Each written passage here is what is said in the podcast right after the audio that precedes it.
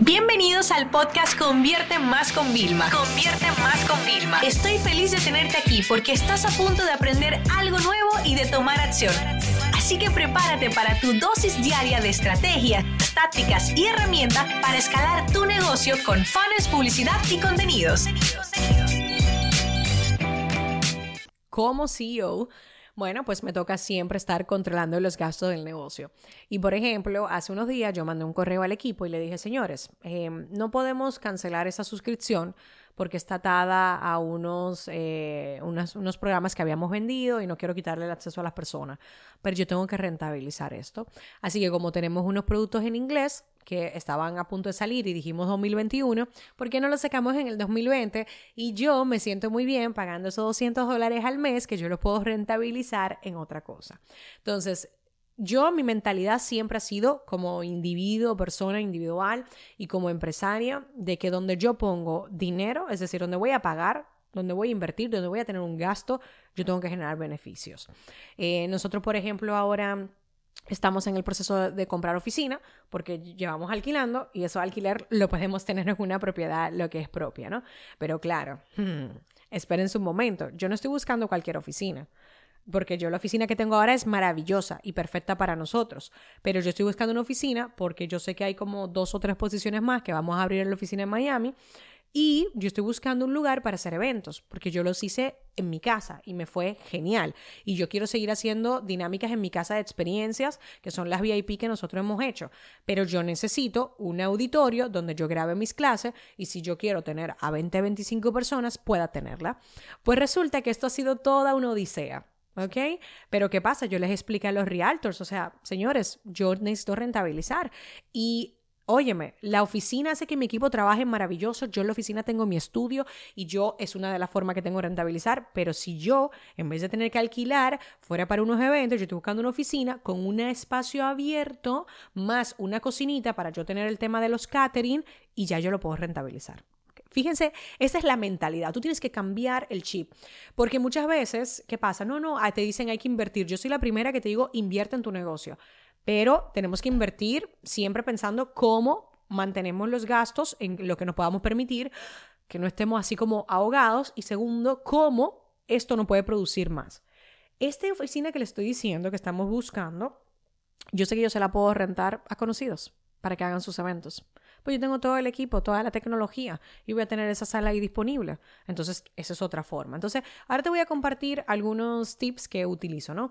Yo primero lo que hago es analizar, organizar y ajustar. ¿Y esto qué significa? Que yo cada tres meses hay una persona responsable de mi equipo que me tiene que pasar todos los cargos, ¿vale?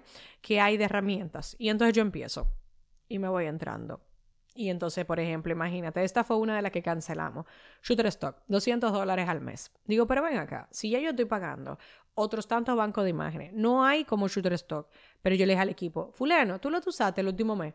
Ay, no, no he tenido tiempo, pero yo entro ahora. No, no, ni te moleste, que ya le di de baja. Mentira, yo no le he dado de baja, pero ya para que se acostumbre. Entonces, fíjate ese tipo de cosas. ¿Cuántas herramientas no tenemos que estamos pagando todos los meses? Y claro, nosotros pagamos mucho dinero, son miles y miles de dólares. Y yo todo, cada vez, cada tres meses que hacemos esto, yo me quito por lo menos 2.000, 2.500 dólares, que lo reduzco. Y con esos 2.500 yo pudiera tener una persona más en mi equipo, que una persona que me va a producir mucho más, ¿no? Otra cosa es el tema del presupuesto. Nosotros tenemos también lo que es un presupuesto para, por ejemplo, I más D, desarrollo, eh, un presupuesto para el tema de herramientas mensuales, pero de verdad que cuando el equipo me dice, sobre todo mis líderes, mira Vilma, quiero comprar esa herramienta, y yo, ¿qué pasa si no la tienes? No, pues lo tendríamos que hacer, haríamos esto. Ok, entonces, ¿cuántas horas más o menos estamos ahorrando? ¿Cuánto cuesta la herramienta? O sea, yo hago los números. Si mi equipo va a tener que invertir horas, no, yo siempre voy a pagar la herramienta. Entonces le digo, ¿hasta cuándo te la voy a pagar? No, mira, la necesito hasta dentro de dos meses. Y me lo apunto y me pongo recordatorios para estar encima. Tú dirías, Vilma, pero tú como CEO déjaselo eso a la parte financiera. Ya, pero ¿qué pasa? Que yo entiendo ahora mismo todo el tema de las herramientas. Yo soy doliente también a nivel de los gastos. Entonces, mientras tanto, yo no tengo ningún problema y además me sirve para estar al día, para mis conferencias. O sea, señores, yo aprovecho todo siempre, ¿no? Hay otra cosa importante también que es con, con el tema de controlar los gastos y es que uno se tiene que dejar asesorar. Y una de las cosas que yo hago todos los años, digo, mira, cuando vamos a hacer todo lo de los impuestos, le digo, mira, ¿dónde hubo grandes fugas para yo el próximo año controlarlas? Ah, por ejemplo, una de las fugas que, que había era con el tema de mm, ya no era fuga, son gastos de los viajes. Tuvimos tantos viajes el año pasado que había muchos gastos alrededor de los viajes. Que si la comida, que si las dietas para el equipo cuando viajaba, todos los billetes, o sea, todo eso. Ok, este año no pudimos viajar como era, pero ya si te fijas, los viajes que hemos hecho, José y yo, ya como sabemos que había un tema de fuga, lo hemos optimizado.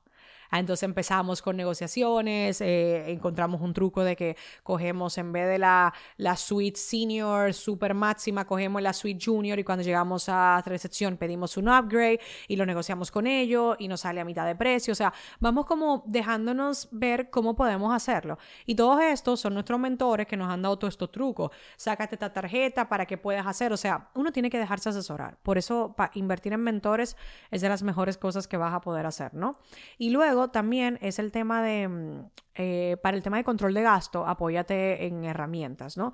Nosotros aquí utilizamos QuickBooks, ¿ok? Eh, que es muy famosa en Estados Unidos. Según tu país, tú tendrás tu herramienta, pero señores, si no tenemos eso, vámonos a lo clásico, con lo que yo empecé mi negocio. O sea, todo mi negocio era un Excel, un Excel con un reporte mensual de las ventas, de los gastos, de mi sueldo, el de Roselina que empezó conmigo. O sea, yo no te estoy pidiendo ahora que pagues, si te estoy hablando de controlar los gastos, que pagues una herramienta extra, pero comencemos con Excel. El problema es que si tú empiezas a dar tarjetazos de la oficina, si tú empiezas como dueño de negocio a utilizar el dinero de tu empresa como si fuera tuyo, es un grave error. Eso gracias a Dios a nosotros nos lo explicaron temprano y, y yo a cuando comencé en el 2015 cometí ese error, yo no tenía sueldo y eso era una de las cosas fatales. O sea, toda persona, o sea, que te que sabe te dice fatal. El sueldo es un te ayuda para el tema de, de, pagar menos impuestos porque es un gasto que lo puedes justificar y era como y yo no con tal de dejar más dinero, pero era mi mentalidad de una recién emprendedora que todavía tenía la mentalidad de empleada. Bueno, era un poco extraño. Entonces, ahora yo he aprendido de que los gastos no son malos siempre y cuando los podamos rentabilizar y convertir en fuente de más ingresos, ¿no? Entonces, esa es mi filosofía. Cada vez que nosotros hacemos algo, ah, esta cámara, ay, pero ¿para qué más la podemos utilizar? Eh, hay que comprar este equipo, ok, pero ¿qué más podemos hacer?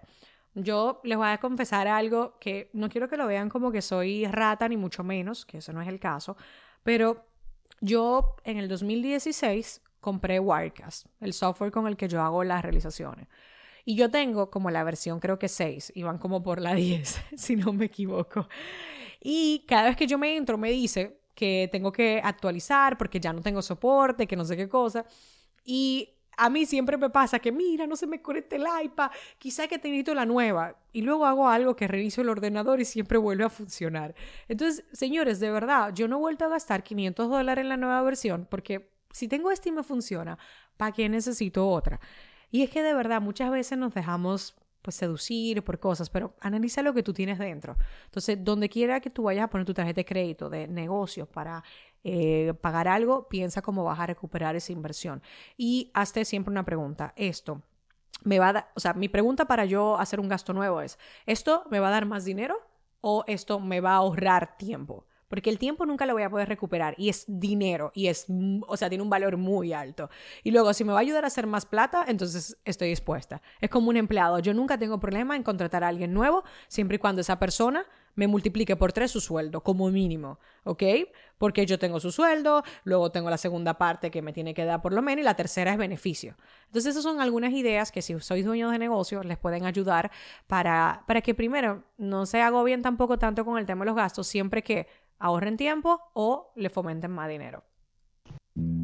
Esta sesión se acabó y ahora es tu turno de tomar acción.